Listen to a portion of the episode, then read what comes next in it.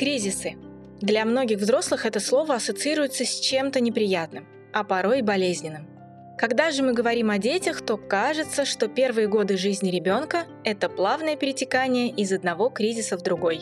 Кризис двух лет, кризис трех лет, кризис сепарации.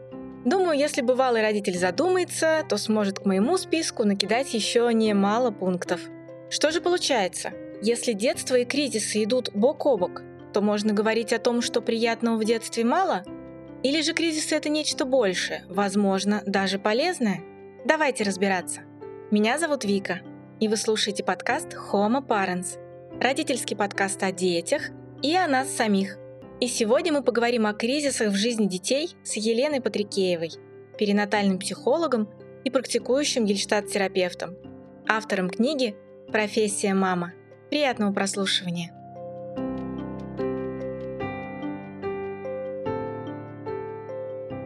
Здравствуйте, Елена. Здравствуйте, Вика. До того, как у меня появились дети, я слышала, что кризисов в жизни человека не очень много. Точно знаю, что был кризис подростковый, угу. когда подросток адаптируется, возможно, к взрослой жизни и вообще о том, что многое меняется. Много говорят о кризисе среднего возраста. Правда, как-то вот на примере я не могу сказать, что люди прям реально в него попадают, падают, там ломаются об него, угу. но о нем точно очень много говорят. Угу. Когда появились дети, у меня появилось ощущение, что кризисы и дети это практически равно, потому что когда ребенок маленький, кажется, что просто у него кризис двух лет, кризис трех лет, кризис сепарации, mm-hmm. кризис туда-сюда. Вот мне кажется, где-то до школы у него просто эпицентр кризисов. Да. И постоянно это происходит. Просто, возможно, не все обозвали еще. Кризис еще сна, всё, да. кризис там, регресс сна, вот эта вот вся история. Mm-hmm. Почему так? Почему такая mm-hmm. насыщенная кризисами жизнь у наших маленьких детей? Потому что они очень быстро развиваются. Ну, то есть детский возраст – это тот возраст, когда мы растем и развиваемся максимально интенсивными темпами. Ну, то есть, если мы берем вот первый год жизни, например, вот так, если еще помните, дети развиваются очень скачкообразно. У них там есть периоды, когда они прям вот вроде ночью уснул, утром проснулся, одежда мала. Ну, то есть такой скачок роста происходит. И, в принципе, скачки развития у ребенка происходят вот по такому же принципу. И в первый год жизни их очень много, потому что очень быстро, интенсивно идет развитие. Чем старше мы становимся, тем медленнее мы накапливаем какие-то изменения, вот такие постепенные, которые заканчиваются какими-то вот полноценными кризисами.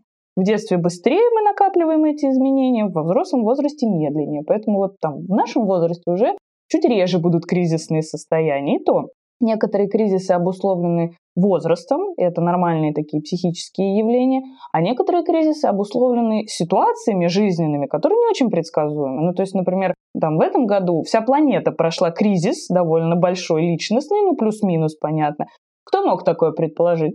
Ну, никто. Вот. При этом от возраста это не очень сильно зависело. То есть, ну, такие вот особенности психики. Ну, сейчас подробнее, наверное, буду рассказывать, что такое вообще кризис. И... Вот да, говоря о кризисе, возможно, это ну, как-то маркетинговый ход чей-то. Mm-hmm свыше, не знаю, еще что-то, mm-hmm. что когда мы говорим кризис, в большинстве случаев это воспринимается с негативной окраской. Mm-hmm. Возможно, это из-за того, что люди точно взрослее забывают, как это было в детстве, и, соответственно, адаптация как-то она вот у них теряется, да, к происходящему. Mm-hmm. Ну и, наверное, когда ты маленький, ты как бы привыкаешь, что тебе периодически что-то не очень.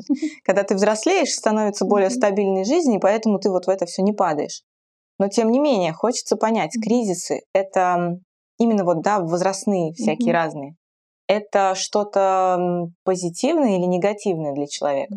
Вообще очень хороший вопрос, потому что само слово кризис, конечно, носит такую отрицательную коннотацию. Ну, кажется, это точно что-то плохое, будет сложно, да, будут какие-то проблемы и, возможно, будут какие-то потери по ходу дела.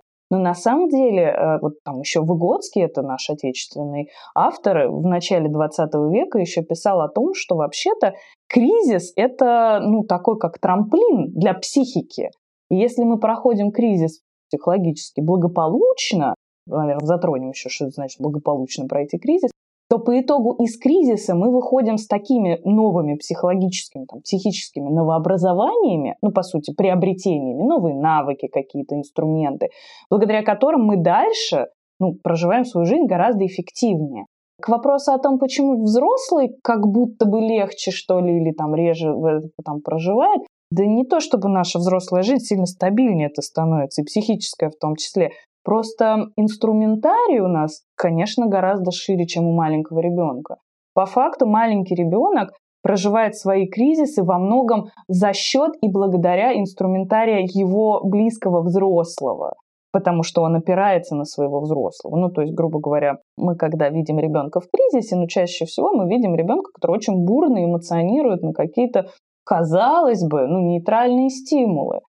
А то, как он будет справляться с этими эмоциями, что вообще психофизиологическая норма, как он будет проходить через ту же истерику, например, во многом зависит от того, как его взрослый с этим умеет справляться.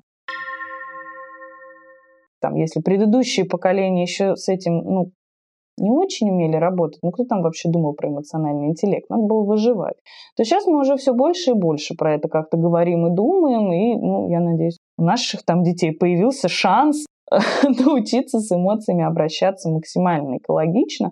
И тогда, возможно, свои там подростковые кризисы, кризисы там, кстати, 30 лет, потом уже среднего возраста, потом выхода на пенсию, например, они смогут проживать более вот, благополучно. Ну, это так, фантазии.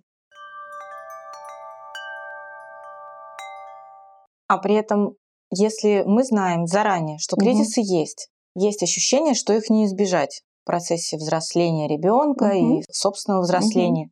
Угу. Но можно ли надеяться, угу. что если ты заранее изучил тему, пообщался там со специалистом, смотрел на ролики, почитал книжки, то ты вроде, когда это в твоей жизни случится, ну какой-то вот, да, вот бум, ты такой, а, ну я знаю, это кризис, и все хорошо прошло. Или невозможно подготовиться? Ну, сложно сказать, честно говоря. Во-первых, ну, вот если там вернуться к прошлому вопросу, это не маркетинговый ход. То есть кризисы действительно существуют в нашей психике. Единственный момент, у кого-то они бывают чуть более сглаженные, у кого-то очень яркие, это во многом зависит от там, особенностей нервной системы, вплоть до таких свойств, как там, скорость проведения импульса электрического вот, по вот этим нашим аксончикам. Но так или иначе, каждый человек столкнется в своей жизни с какими-то, ну, с ряда этих кризисов, и со своими детьми тоже.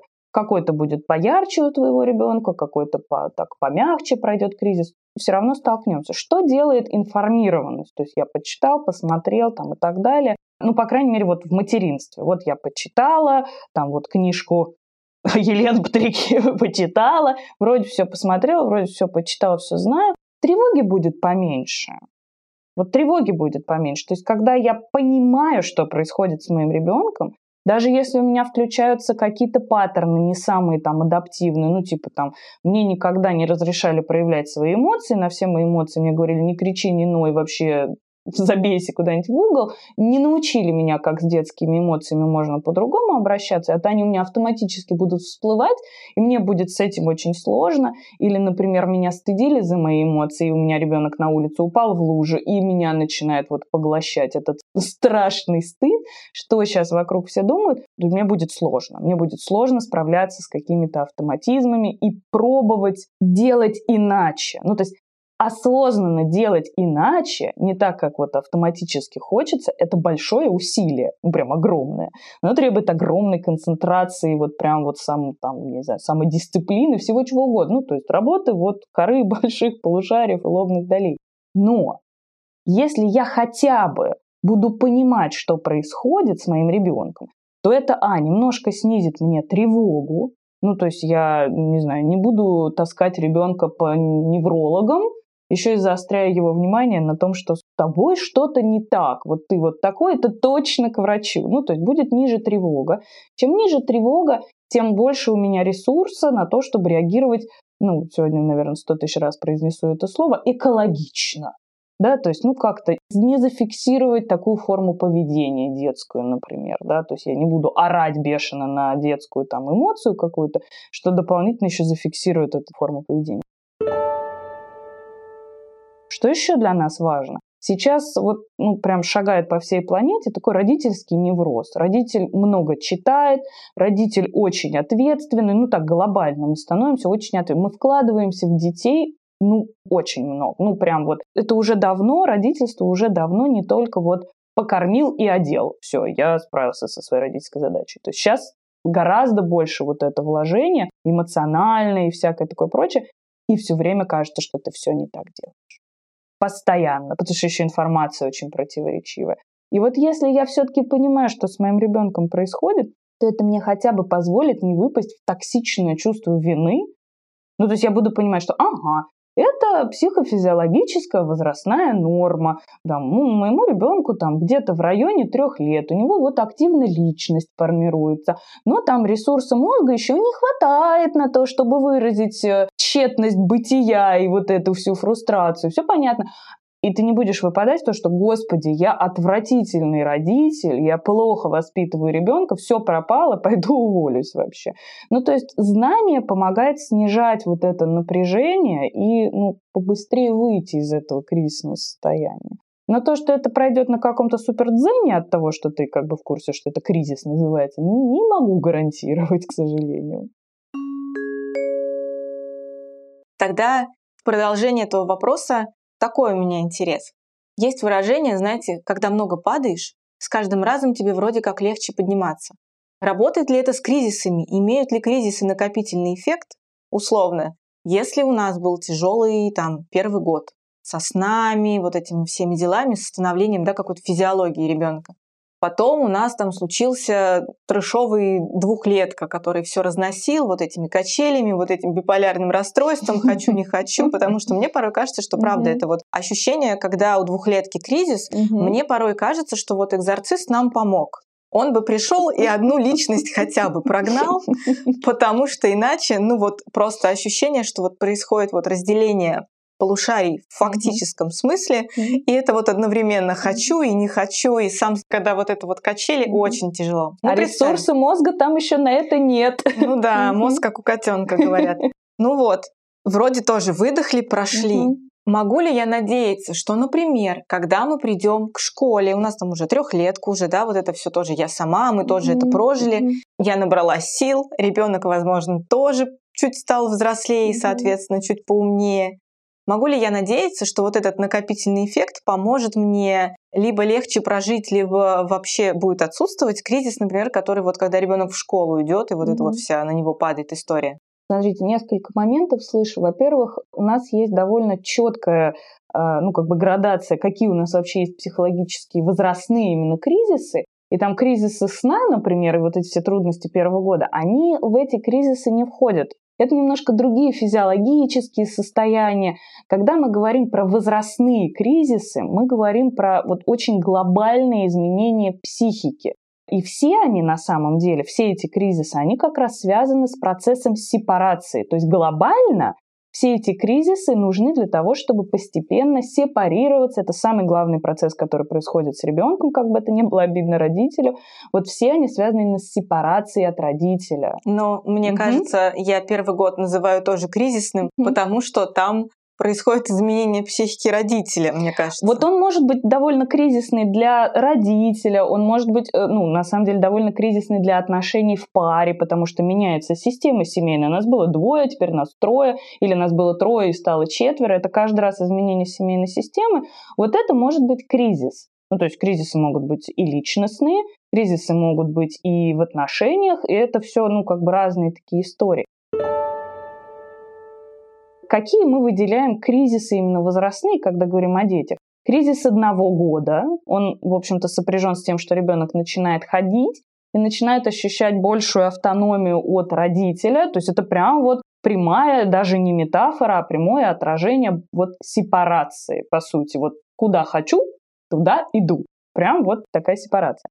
Дальше вот кризис двух лет, причем он как бы в официальной литературе еще пока не очень выделен в отдельный кризис, но отрицать его наличие практически невозможно. Ну, там на Западе даже есть выражение устойчивое horrible twos, ну, то есть отвратительные двухлетки. Но действительно вот эти тоддлеры, когда ты уже очень много можешь, но еще ни черта не соображаешь, довольно трудный период. И там действительно появляется прям вот эта новая история про вот это «я хочу, я не хочу», это я вот не знаю, что хочу, но это было еще вот и в э, год условно, и бурный протест на то, что в смысле «я ж хочу, как так-то?». Но тут еще появляется «я сам». Я хочу сам, я еще ничего не умею, и меня бесит, что у меня не получается, но не подходи ко мне, и я буду орать полчаса, потому что я не могу попасть молнией там куда-то, но не подходи ко мне. Вот это. Потом у нас кризис трех лет, это прям такой, ну, мощный, известный сепарационный кризис. И он там характеризуется, во-первых, ну, понятно, хочу, не хочу, это остается, потому что основной процесс сепарации происходит через вот это щупание своих границ, себя как личности. А как мы это делаем? Через щупание своих потребностей. Я хочу, и я не хочу. То есть это очень важно. У нас, у многих вот взрослых, там, нашего поколения старше, вот эта штука, она прям зашлифована я хочу, или это не я хочу, а может быть за меня хотят, вообще не понимаю, что хочу. А мы уже у наших детей это не так вот выпиливаем. Поэтому у них кризисы ярче гораздо, чем у нас там были. Ну, вот это известно, вот вы так себя не вели. Конечно, не вели. Кто бы нам вообще позволил так себя вести? Но в три года там еще появляются некоторые вещи очень интересные. Ну, опять же, да, Выгодский это описывал очень подробно, там есть семизвездие этих критериев, но самое яркое – это вот такое противостояние собственному родителю. Ну, то есть я изучаю себя как личность, противопоставляя себя родителю. Ну, то есть, грубо говоря, вот кто-то скажет, это черное, ребенок, это черное. Но если это скажет мама, нет, это белое. нет, это черное. Нет, не черное. Просто потому, что это вот говорит именно родитель. Это тяжко довольно трудно с этим вообще вариться, но это важная, важная часть. Главное не выпадать в этот момент в то, что это вот он упрямится, он вот именно мне упрямится, они действительно прям упрямятся, вот он мне вот так вот, значит, противодействует, это все от неуважения. Это вот он меня не уважает, это вот, вот именно про наши там с ним отношения. Нет, нет, это такой этап развития личности. И дальше вы правильно абсолютно сказали, следующий кризис будет ну, такой довольно яркий, где-то в районе 7 лет, и вот он как раз сопряжен с выходом в школу. Там вообще важно, много важного происходит. Впервые родитель смещается с пьедестала и появляется еще один очень важный взрослый в виде там, преподавателя, дай бог, удачного, надеюсь. Но тем не менее, да, такое смещение авторитета. Такая важная история, дальше мы будем иметь длительный подростковый кризис, который вообще разделен на два. Там ранний подростковый, там 11-13, сейчас даже бывает раньше, быстрее дети растут. И вот второй тоже поздний подростковый, это как раз там 15-17. Они все про сепарацию, но подростковый кризис еще в том числе про, это называется, формирование эго-идентичности. Ну, то есть моей личности, я кто вообще? Там уже идет через прям полноценное противостояние родителю, противопоставление уже не просто вот нет, это вот черное, это белое, прямо ценностных ориентаций. То есть вам важно вот это, а мне вот это, и прям сверхважно, да. Ну теоретически при благополучном прохождении всех этих кризисов, там, годам к 20, мы получаем человека, который знает, кто он, что он, каковы его ценности, чего он хочет. Ну и дальше там в 30 лет он сверится со своим планом, понравится, не понравится, другое дело.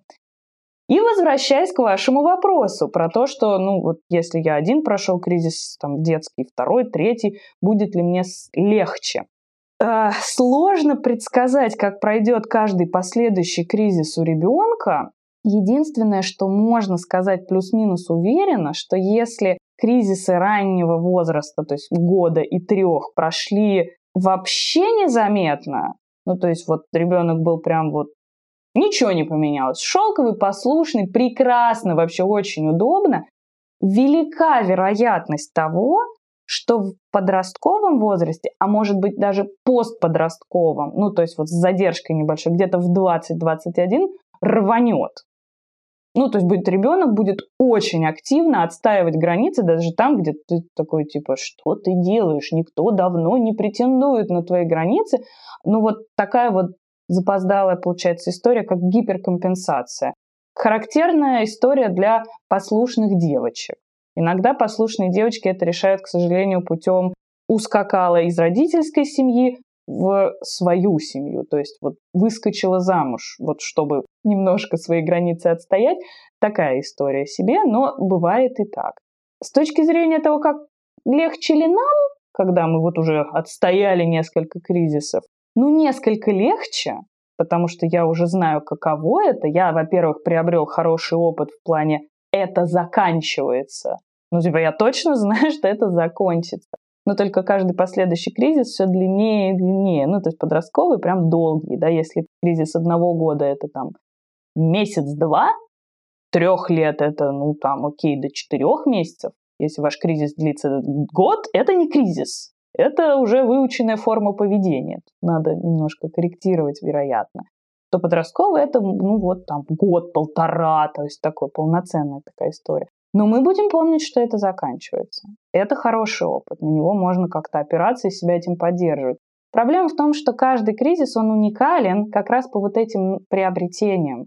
То есть если там в год, например, у нас будет приобретением э, там какая-то вот зарождающаяся там условно автономия, то, допустим, в 7 лет, э, если мы кризис благополучно проходим, то нашими приобретениями будут типа трудолюбие и внутренняя мотивация. Оно там как раз со школой сопряжено. И если не задушить, там прям вот хорошие такие вещи человек приобретает. То есть они по качеству будут несколько разниться. И с чем-то нам будет легче смириться, а с чем-то будет вот труднее. Тоже непредсказуемо, от родителя зависит. Мне важно отметить тот момент, который вы обозначили в разнице нашего детства, да, mm-hmm. вот нашего с вами поколения, и наших детей. Да, есть ощущение, что когда мы были маленькие, конечно, родителям было не до того, чтобы разбираться с нашими эмоциями, о чем мы там думаем, скорее включался какой-то такой авторитарный, скорее, режим воспитания, когда просто нужно, чтобы ты что-то сделал быстро, а не раскачивался, что ты не можешь, да, попасть молнией куда-то. Маме надо срочно уйти на работу, поэтому просто вставляем молнию, и несмотря на то, что ребенок бьется в истерике, потому что он не сам, мама как бы просто вот этого вот орущего маленький комочек этот все тащит там в сад, потому что ей нужно на работу, потому что нет работы, нет еды, и как бы зачем все это тогда задумывалось. Поэтому, конечно, наверное, это одна из весомых причин, почему именно сейчас так, я бы даже сказала, расцвела история с психотерапией, с разговорами с терапевтами, потому что выросло то поколение, с которым не разговаривали. Предыдущие поколения, даже если там не разговаривали, то не было иного примера. Ну, как бы и бабушки не разговаривали, и прабабушки не разговаривали, и, ну, и как бы не ну, разговаривали. И мир окружающий не очень видели люди. И мир mm-hmm. не видели, и вот эта история не было, не стоит не начинать, она тоже в то время очень активно mm-hmm. да, продвигалась. Сейчас время поменялось. Mm-hmm. Сейчас нормально говорить про то, что ты чувствуешь, про то, что происходит, mm-hmm. про свое детство. Так вот, хочется понять, есть ли вообще какая-то возможность дать опору себе, mm-hmm. дать опору ребенку, тогда, когда ты очень заботишься о том, чтобы детство твоего ребенка было эмоционально-психически здоровым, ну его дальнейшая mm-hmm. жизнь, да, как следствие. При этом ты такого здоровья не имел. Mm-hmm. У тебя нет базы знаний ни на уровне ощущений, ни на уровне фактических знаний. Есть свет в конце тоннеля? Да, ну, конечно. Человек очень хорошо обучаемое существо. Ну, это правда. И э, сейчас родители действительно ну, много внимания, много времени уделяют тому, чтобы и свой эмоциональный интеллект подтягивать. Действительно, ну, там далеко не все ходят на психотерапию, но очень многие уже чего-то читают, смотрят. Ну, даже если посмотреть какие-то зарубежные сериалы, там совсем другая парадигма вообще общения даже там у партнеров, например, они там поругались, а потом обсудили, у кого это про что было вообще. Они ходят и обижаются там неделями. Это такая новая стратегия какая-то. То есть люди же это все равно впитывают, смотрят, читают, развиваются, учатся действовать как-то иначе. И дети это тоже чувствуют. Во-первых, очень хотелось бы сделать акцент на том, что ну, сейчас как-то очень принято ругать, поругивать старшие поколения за то, что они вот то не делали, а то делали, а вот так не надо было и так далее. Ну, они как могли, так и делали. Так жили плюс-минус все, такая была парадигма. Такая была, в общем-то, и социальная обстановка на самом деле. Ну, как бы к году ребенок должен был быть плюс-минус самостоятельным, потому что он отправлялся в детское учреждение дошкольное, а мама работать. И там как бы не, не стоял даже выбор, ну, плюс-минус почти у всех, не стоял особый выбор у женщины. То есть вот как бы вот такая была история, вариантов особо не было. А чтобы этого добиться, ну да, начиная от того, что кормили по часам и воспитывали по споку, и ребенок тусил в манеже, какая там э, свободная вообще деятельность исследовательская, это неудобно. Ты не можешь приготовить и убрать дом. Ну, то есть другие приоритеты были. Поэтому это не вина, это скорее какая-то ну, беда, не было возможности, да, мы сейчас пробуем делать по-другому. И второй момент, который хочется отметить, а мы, в отличие от прошлых поколений, например, выпадаем в противоположную историю. Да? Мы уже готовы там слышать, принимать эмоции детские, там вот эти все вещи делать важные. Ну, а мы зато границы сливаем активно. Ну, потому что мы так нахватались вот этого авторитаризма в своем детстве, когда вот, ну, давай, тише воды, ниже травы и вообще не отсвечивай, тут взрослый разговаривает, сиди куда-нибудь, вообще свали, чтобы тебя не было слышно. А мы так боимся проявлять по старой памяти свою какую-то родительскую власть, что мы прям вот сливаем границы с детьми. Мы дружить очень с ними хотим, а это не совсем верная история. Ну, то есть мы родители, все равно эта позиция, ну, несколько сверху. Из заботы естественной, чем меньше ребенок, тем больше мы его направляем и решаем там за него, безусловно. Но плюс в том, что мы готовы его, безусловно, там слышать, слышать его какие-то интересы, ориентироваться на потребности, это все очень здорово. И, конечно, свет в конце тоннеля есть однозначно, даже если мы уже став родителем, осознали все эти вещи, а не предварительно там готовясь к родительству, ничего страшного, мы вот в процессе, по сути, вместе со своим же ребенком и будем развивать эти там нужные качества, навыки и так далее, и так далее, и так далее. И даже если мы там по первости, ну, я не знаю, там, наломаем дров, ну, как-то там будем, не знаю, запрещать эмоции, пугаться истерик, выпадать в стыд, там что-нибудь кричать ребенку, там, не знаю, господи, только заткнись, там, ну, что-то такое. Ну, вот, не хочется, знаете, давать какое-то добро на шлепок, ну, вот это вот сейчас не про это. Но даже если так случилось, и какой-то там шлепок случился. Или в начале родительства казалось, что это какая-то хорошая стратегия, вот так вот воспитывать, например. Ну, никогда не поздно что-то поменять. Дети очень адаптивные, ну, дети очень быстро учатся и переучиваются, да даже взрослые, в принципе. То есть, ну, да, мы учимся сейчас вместе со своими детьми, и это прям вот залог успеха, с моей точки зрения. Все справятся, все научатся. Я искренне в это верю. Вот вы сказали, став родителем. Угу. Я замечаю, ну, прежде всего, на себе, на своем окружении, у кого появились дети. Многие признаются в таком непростом моменте, порой даже очень болезненном, угу. когда ты как-то вот представлял для себя родительство свое. Например, ты для себя принял установку, что ты не будешь бить своих детей. Mm-hmm. Например, потому что били тебя mm-hmm. или там твоего брата, сестру, mm-hmm. ты это видел, был такой негативный пример. Или потому что как-то вот у тебя по внутренним ощущениям ты понимаешь, что это не твоя норма. Ты mm-hmm. детей не бьешь. Или ты не повышаешь голос, потому что ты много раз видел, как это делают другие, тебе не нравится, ты над этим работаешь. У тебя появляется ребенок, ты вроде как бы вот в это во все встраиваешься постепенно, все это так вот накапливается, все происходящее. И однажды происходит какой-то критический момент, тебя очень мощно триггерит, и ты, не основываясь вообще ни на каких своих жизненных установках, которые для себя принял, когда стал родителем, ведешь себя так, как ты не ожидал. Это происходит порой бесконтрольно. Mm-hmm. Это точно в большинстве своем пугает, потому mm-hmm. что ты на это не рассчитывал. Так вот, когда мы говорим о кризисах, ну, очевидно, что это такая зона прокачки для родителя, mm-hmm. потому что, скорее всего, ровно в кризис эти вот триггерные точки, вот это вот все обваливается mm-hmm. валом и разносит, очень сильно разносит mm-hmm. родителя. Хочется верить, что в большинстве своем он как-то это проработает, и это его совсем не разрушит, mm-hmm. но тем не менее такое происходит. Происходит какой-то эмоциональный выход, когда родитель начинает орать. Происходит часто иногда, ну что ж скрывать, люди взрослые, когда у них появляются дети, даже на установке не бить, они могут это сделать на автомате, просто, ну, есть у многих паттерн такого поведения, и даже сколько бы они себя не стопили, оно может произойти, когда это в аффекте. можно mm-hmm. сказать.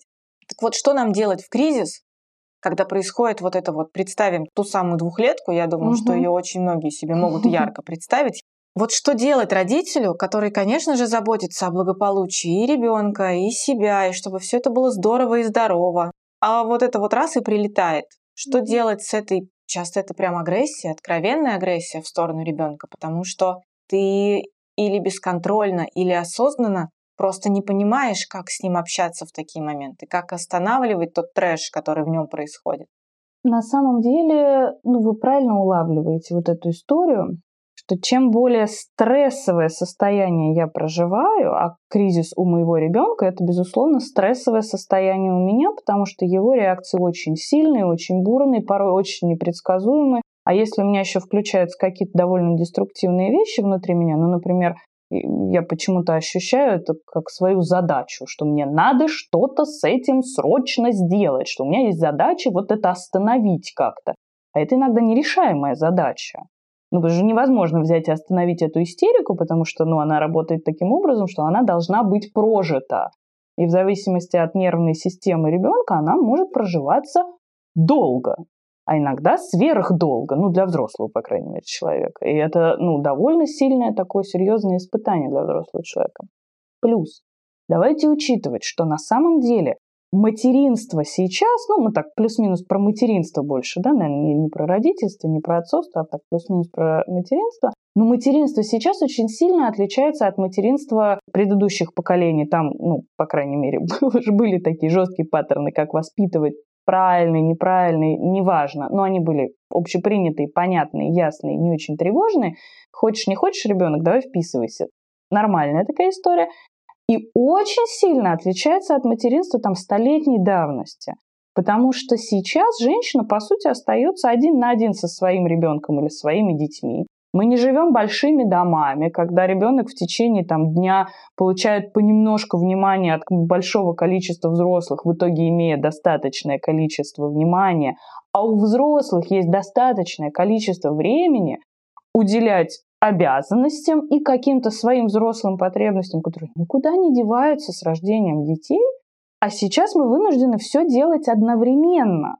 Ну, то есть каким-то образом иметь 10 рук, чтобы одновременно и ребенком заниматься, и что-то по дому делать, и какие-то свои взрослые интересы вообще отрабатывать. При этом там, большинство, ну, плюс-минус большинство как-то где-то работает или профессионально там самоопределяется, да, ну, современность такая, тоже как-то надо успевать. Ну, в общем, это довольно сложная задача на самом деле. Плюс социальная изоляция, в которую ты попадаешь. Ну, плюс-минус все это проходят. Такого не было раньше есть уровень стресса в родительстве сейчас в материнстве такой, что когда еще и добавляется кризисное состояние у ребенка, ресурс просто утекает сквозь пальцы. То есть тебе начинает казаться, что ты плещешься где-то, ну, в плюсе точно нет, но если не в минусе, то где-то в районе нуля. И вот как только мы понимаем, что с ресурсом беда, ну все, я, я прям плохо себя чувствую эмоционально и физически, вот эффективные состояния, вот где-то рядом. Потому что очень сложно удерживать автоматически вот то, что вы сказали вот про эти паттерны, когда у тебя нет сил. Вот чем больше ты обессилен, тем больше вероятность того, что наружу повылетают все те паттерны, которые в тебя закладывали в детстве. Ну, по сути, как я учусь, взаимодействовать с ребенком, на самом деле, в своей -то жизни. Это же не закладывается как-то генетически условно. Нет такого инстинктов у нас. Нет, как у кошечки. Вот у меня было мое детство. И со мной как-то обращалась моя мама. Она как-то реагировала на мои проявления. И это была единственная модель, которую я видел. Она как-то ко мне относилась, и я это взял как самоотношение на самом деле. Если меня мама стыдила и виноватила и сравнивала со всеми подряд, я тоже буду так с собой делать. И мне потребуется много усилий, чтобы переучиться. Но в стрессовых ситуациях повылезает на автомате. Со временем все меньше и меньше будет вылезать, но будет. И также с реакциями на детей. Вот чем более стрессовую ситуацию я проживаю, тем больше вероятность, что повылезают те паттерны, которыми меня вот напичкали в моем собственном детстве. Можно ли с этим что-то делать и видоизменять эти паттерны? Ну да, конечно. Потребует ли это усилий? К сожалению, да. потому что, ну, вылезают вещи, которые ушли, по сути, на подкорку, и, ну, и действительно вот на автомате вылетают. А когда я говорю на автомате, я именно это и говорю. Автоматизм. К сожалению, человек так устроен. Человеческий мозг заточен на экономию ресурса. Мозг наш предпочитает реагировать автоматизмами там, не разделяя действия на какие-то кусочки, не осознавая каждый шажочек из этого действия. Но если нам не нравится наша реакция, нам придется это проделать вот, ну, усилием воли. Типа разобрать на кусочки то, как я реагирую, разобраться, как это вообще происходит, как я хочу иначе это сделать, и прикладывать много усилий для того, чтобы в каждый момент времени себя отслеживать, выбирать как-то иначе и вот такие вот вещи. Если там еще есть какие-то деструктивные убеждения, тоже заталканные с детства, ну, например, ребенок должен слушаться. Вот такое прекрасное убеждение. И как только ребенок не слушается, все, меня разнесло. Хотя я понимаю, что это его кризис, что вот эта истерика и валяние на полу, это какая-то ну, там плюс-минус психологическая норма, вот он так проживает. А у меня вот бьется, а ребенок должен слушаться. А если там еще дальше побежали, а если он не слушается, то ты отвратный родитель. Все, меня вынесло, и стыд этот проживать очень невыносимо. Я лучше буду проживать злость. Классическая история для человека выпадаю в злость. А агрессия — это ну, выражение злости, по сути. Поэтому у нас работа обычно ну, в нескольких направлениях ведется. Мы подробно разбираем вот эти паттерны, которые мы приобрели, чтобы понимать, что вообще из меня вылетает и почему. Второе, мы прям вот формируем пошагово, поэтапно, как я хочу по-другому, и прямо отрабатываем, прям в ситуациях прям отрабатываем. Ну да, это требует больших усилий, э, учиться быть в моменте, учиться себя осознавать, там много есть разных практик, которые помогают в этом. Ну и еще разбираем, какие там есть деструктивные убеждения, которые вот, вот этот вот механизм запускают, когда мы вот там куда-нибудь в стыд выпадаем, потом в злость, и потом вот из этого стыда и злости там шлепаем ребенка, например. Так что, ну, большущая работа, большущая работа над собой, но, например, учитывая там мою специфику работы, я как раз этим занимаюсь и консультирую, очень многие родители вот прям прикладывают гигантское количество усилий и работают над собой. И прямо так приятно, когда видишь, что отношения меняются между родителями и детьми.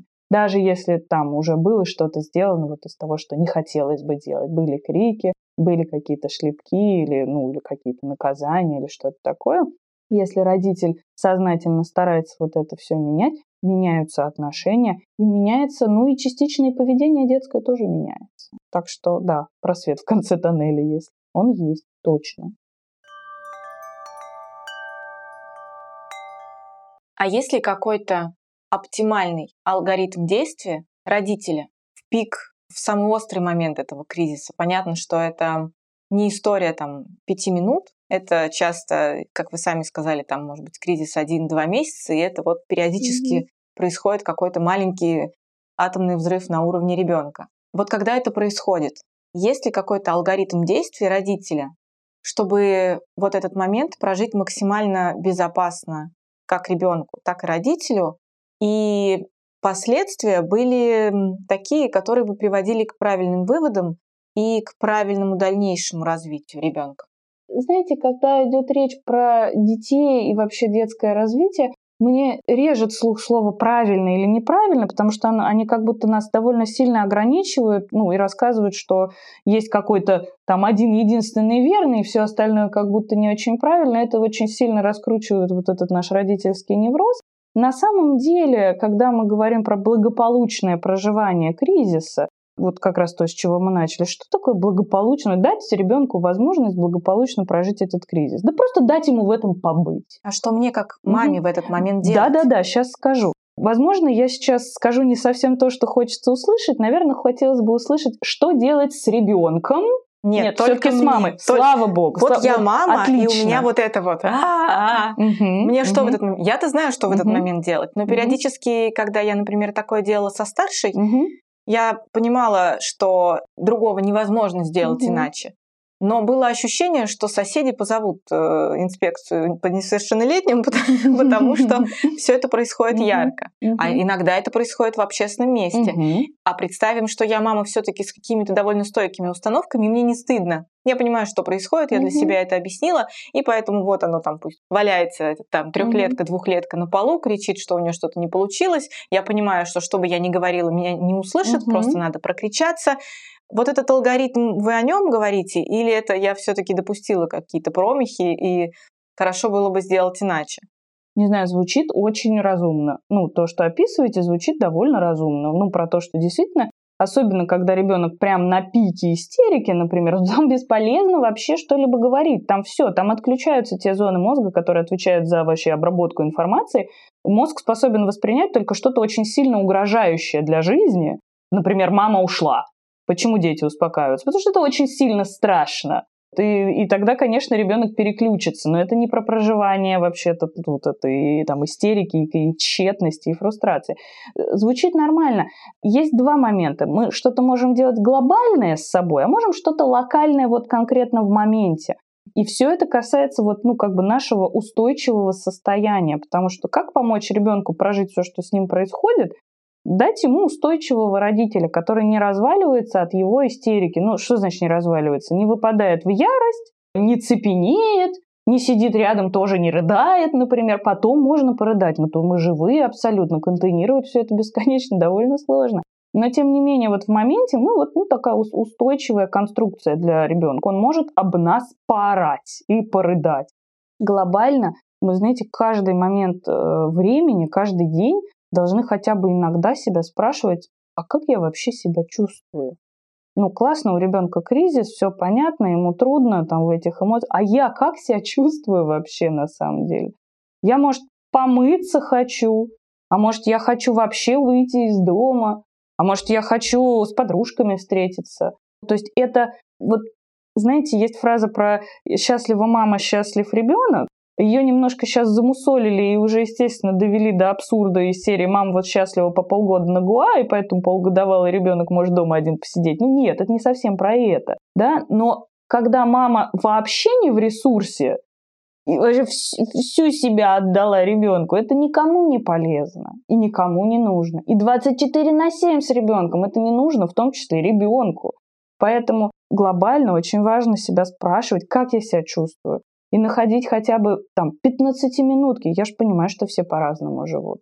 И далеко не у всех есть возможность как-то найти ну, регулярную помощь. Ну, то есть я не живу в стране единорогов, где у всех есть няня. Совсем нет.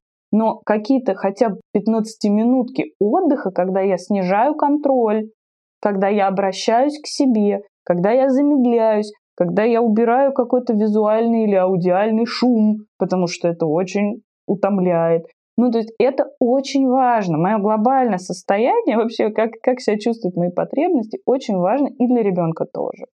Это глобальный процесс. А локальный, ну вот типа, вот орет ребенок, бьется там о пол, что-то ему надо, или там вас бьет, например, ну потому что это нормальное выражение злости для ребенка. Ну, мы не даем себя бить, безусловно, потому что, ну, как бы мы так не общаемся. Но, тем не менее, это какая-то плюс-минус норма. Локально напоминаем себе, что все в порядке, это ребенок, э, я хороший родитель. То есть говорим все, все поддерживающие фразы, какие только можно, пусть он пока орет в этот момент. На пике крика ничего не говорим. Все мы начитались уже про активное слушание, что надо ребенку говорить, ты злишься, я понимаю. Вот он, когда прям на пике, ну, мы это себе скорее говорим и объясняем, что там с ребенком происходит. Потому что он не слышит, он в этот момент не способен воспринимать информацию. В этот момент мы просто находимся рядом. Не закидываем ребенка бесконечной вот болтовней, потому что это еще подкрепляет, потому что это же куча внимания в этот момент. Ждем, когда чуть-чуть пойдет на спад, что оно не может быть на пике часами, если не подкрепляется.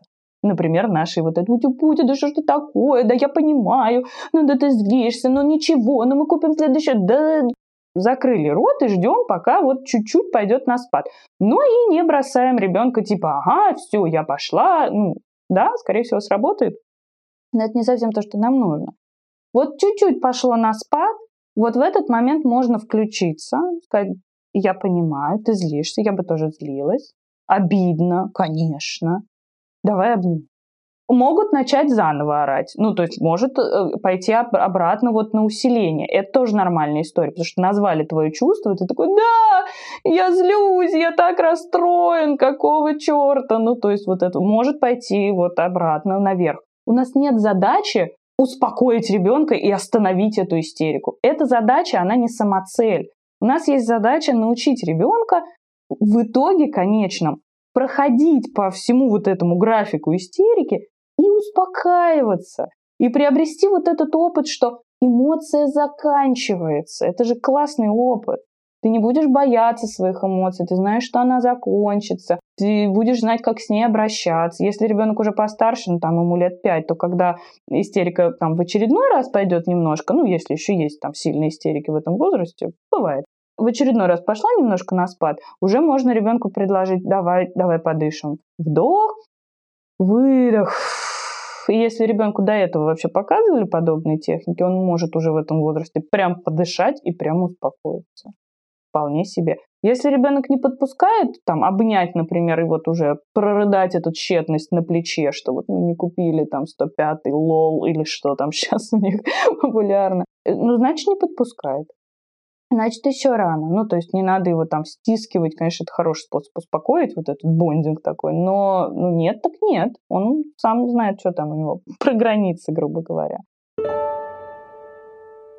Истерики и агрессия чуть-чуть разные немножко темы, ну, которые могут вот в кризисе активно так это проявляться. Но, тем не менее, тактика такая, плюс-минус выжидательная и самоподдерживающий. То есть самое главное, в каком вы рядом находитесь состоянии с ребенком. Так что все, что вы описали про вот ваши какие-то стратегии, звучит очень, очень здорово.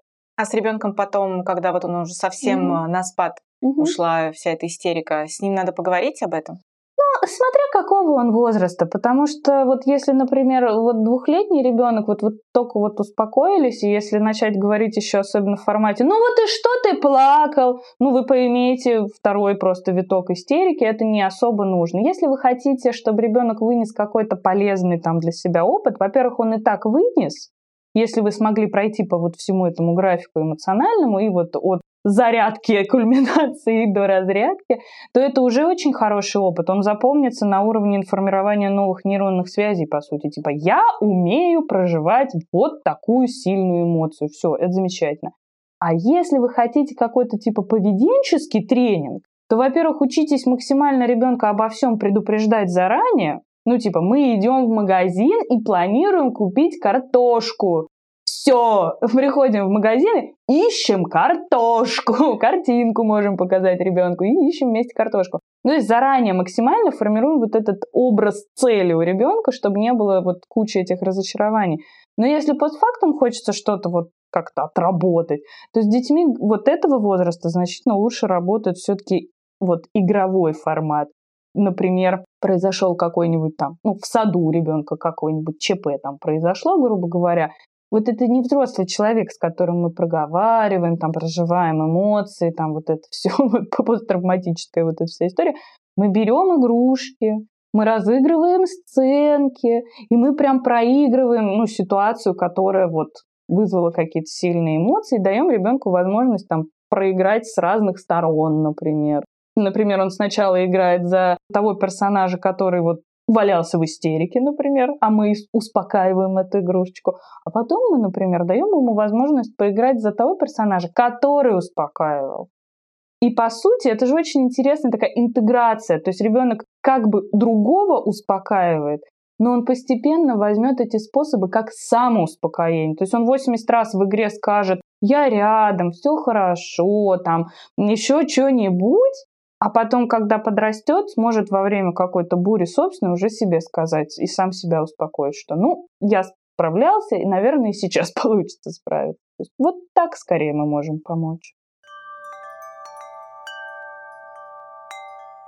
Я в завершении нашей беседы хочу вернуться к теме того, что любой кризис приводит э, к некому взрослению внутреннему. И Понятно, как вы сказали, бывает так, что, например, если первые кризисы были не особо пройдены или на какой-то слабой ноте пройдены, скорее всего, будет момент в очередной кризис, когда взорвется. Вот как нам понять, что кризис пройден максимально здорово угу. для ребенка, что он, э, условно говоря, в этом кризисе получил все свои нужные навыки, угу. от каких-то навыков отказался, потому что он наконец-то повзрослел, и как вот это здоровое прохождение кризиса нам ему обеспечить. Угу. Ну, новообразование в каждом кризисе очень хорошо описано у такого автора, как Эрик Эриксон. Он прям писал про кризисы, начиная от самого первого, заканчивая прям вот старением, то есть прям всю человеческую жизнь написал. И он хорошо пишет про те новообразования, которые мы теоретически должны приобретать в каждом кризисе начиная там от автономности, там вот этой любознательности, трудолюбия и вот эти все вещи, заканчивая там вот эго-идентичностью и там дальше, дальше, дальше, дальше, дальше. В общем, рекомендую, если что, можно почитать. Как обеспечить поддерживать те процессы, которые мы видим происходят в ребенке. То есть, если ребенок очень активно требует, например, делать самостоятельно, давать возможность время пробовать делать самостоятельно. Да, он это требует очень некрасиво, очень как-то не по-взрослому, иногда очень сильно раздражает. Но это то, в чем заключается потребность его мозга в данный момент. Мозг требует, что мы хотим учиться делать самостоятельно. Или там вы прибираете квартиру, а ребенок требует, что он тоже хочет. Дайте ему такую возможность. Да, это не всегда удобно, но это потребность мозга через подражание взрослому приобретать вот этот навык самостоятельности. То есть мы всегда чуть-чуть наперед смотрим. Грубо говоря, вот сейчас ребенок требует самостоятельности, мне сейчас это неудобно, но представим себе, что ему вот не 2, а 12. Было бы ли удобно или хорошо для него, чтобы он мог самостоятельно приготовить себе ужин, например? Ну, было бы классно вообще-то. Сейчас подростки не очень вообще этим занимаются. То есть мы всегда чуть-чуть наперед вот стараемся смотреть, будет ли этот навык, который сейчас пытается отрабатывать мой вот этот неуклюжий малышок, будет ли ему это потом полезно? Да, конечно. Скорее всего, все, что он отрабатывает в кризисе, будет ему в какой-то момент полезно. Просто это сопровождается очень бурными вот этими реакциями, грубо говоря.